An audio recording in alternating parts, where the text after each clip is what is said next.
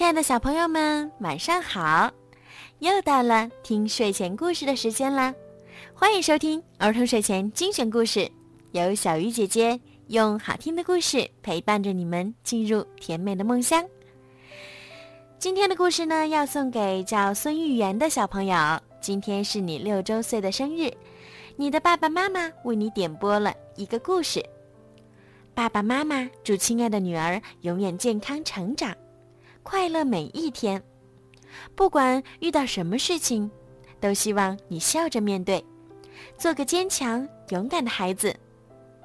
爸爸妈妈想对你说：“爸爸妈妈永远爱你。”好啦，现在让我们一起来听今天的故事，《小公主苏菲亚之魔法科技大赛》。下周要举行魔法科技大赛啦！花拉仙子向大家宣布：你们两个人一组，胜利者呢就可以赢得这个奖杯。大家分成了三组：苏菲亚和詹姆斯一组，安博和德斯蒙德一组，薇薇安和哈利德王子一组。放学后。这三组同学在魔法城堡里集合，为参加大赛做准备。当罗龙国王知道要举行魔法科技大赛时，叹了口气说：“嗯，以前呀，我每年都参加比赛，可从没赢过。有一次，我试着用魔法让一个太阳系模型漂浮起来，可我和搭档没在规定的时间内完成。”他无奈地耸了耸肩。苏菲亚，为了爸爸，我们一定要赢。詹姆斯说。安博点点头，自信地说：“当我把奖杯拿回来时，爸爸一定会为我骄傲的。”科技大赛开始了，每个小组选一个比赛项目参赛，但是每个小组要完成项目必须。要用到番红花，于是他们都跑到赛克的魔法塔去找他帮忙。番红花可是魔法王国很罕见的神奇之花。赛克告诉大家：“我也只有一罐。”谢谢你，赛克。安博一把就抢走了装着番红花的罐子，还不忘道了声谢。可是安博太激动了，不小心把罐子里的番红花弄洒了。大家急忙又去找赛克，问他还能在哪儿找到番红花。哦，在长虹山的山顶上有一株番红花。赛克说道：“这株番红花应该够你们完成一个项目。”这株番红花是我们的了，安博大声说：“快走，德斯蒙德！”所有小组都向白红山进发了。安博的马车飞在最前面。詹姆斯灵机一动，他向其他马车抛胡萝卜，马儿的注意力被吸引了，跑的就不那么快了。很快。詹姆斯和苏菲亚的马车就超过了其他人。这样做可不好。苏菲亚对詹姆斯说：“白红山上的雾可真大，马车没法在山顶降落，只能停在山下。大家只好自己走上山去。”快点儿！詹姆斯说着，拉着苏菲亚就跑。他们爬着爬着。发现了一片水晶森林。它们太美了，但也很容易碎。苏菲亚让詹姆斯慢一点儿，两人轻手轻脚地穿过了水晶森林。安博和德斯蒙德很快就追上了他们。快！安博大喊道。这时，很多水晶树叶被震碎了，落了一地。咔嚓！他们刚走过一棵水晶树旁，树就倒了下来，挡住了其他人的路。沿着小路，安博和德斯蒙德最先到达一个布满音乐喷泉的地方。小心！德斯蒙德提醒安博。谁知道他们什么时候就会喷发了？不久，其他小组也到了这里。快走！詹姆斯喊着。突然，他面前的一个喷泉喷发了，挡住了他们的路。等一下，苏菲亚说：“这些喷泉好像是有节奏的喷发呢，就像……”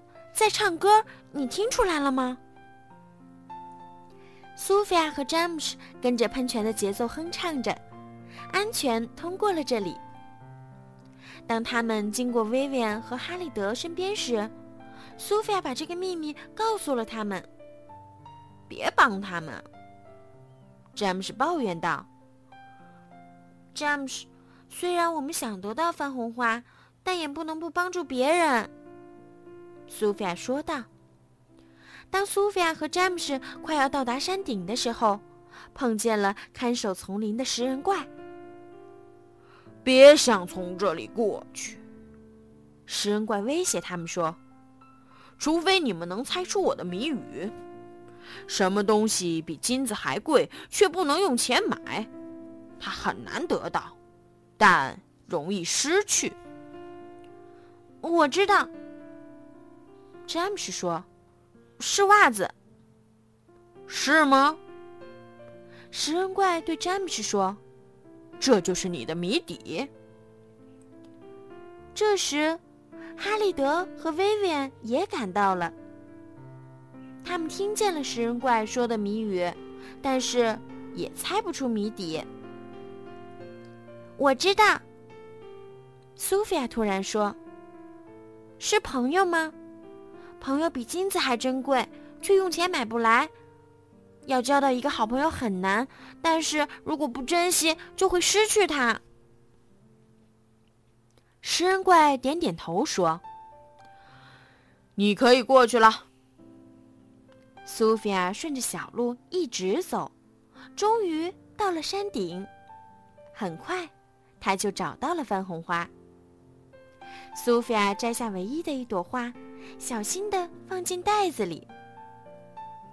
苏菲亚刚要往回走，突然听到了安博的尖叫声：“食人怪！”苏菲亚被吓了一跳，袋子掉到了地上，被风吹跑了。哦不！苏菲亚眼睁睁看着袋子被吹跑，大声喊道。哈利德看见大风把袋子吹到了面前，他趁机抓住袋子，拔腿就跑。安博、薇薇安和德斯蒙德紧跟着他，詹姆斯和苏菲亚落在了最后。当他们再次跑到喷泉那儿时，哈利德手里的袋子又被风吹到了地上。大家都过来抢袋子。突然，一个泉眼里喷出的气流把袋子吹到了半空中，接着袋子又被风吹向了悬崖边，最后消失在迷雾之中。哇，它飘走了！安博喘着气说：“大家只能沮丧的回到城堡里。”嗯，这下我们赢不了了，詹姆斯说。可苏菲亚建议大家完成爸爸说的那个太阳系模型，但是爸爸说那个很难完成。安博提醒苏菲亚：“如果大家一起合作呢？”苏菲亚问道。刚一开始，大家都不知道能不能愉快的合作成功。让我们像以前那样，像朋友一样，共同来努力吧。苏菲亚提议道：“经过大家的齐心协力，他们成功了。大家最终靠互助合作完成了这个项目，而且一起度过了一段美好的时光。虽然他们的太阳系模型没有赢得大赛的奖杯，但在罗伦国王看来，奖杯并不重要。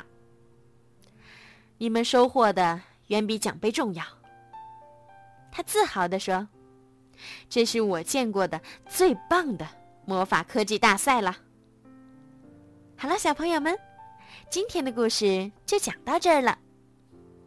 公主课堂告诉你们，一位真正的公主要懂得，团队合作的力量远比获胜更重要。好啦，孩子们，晚安。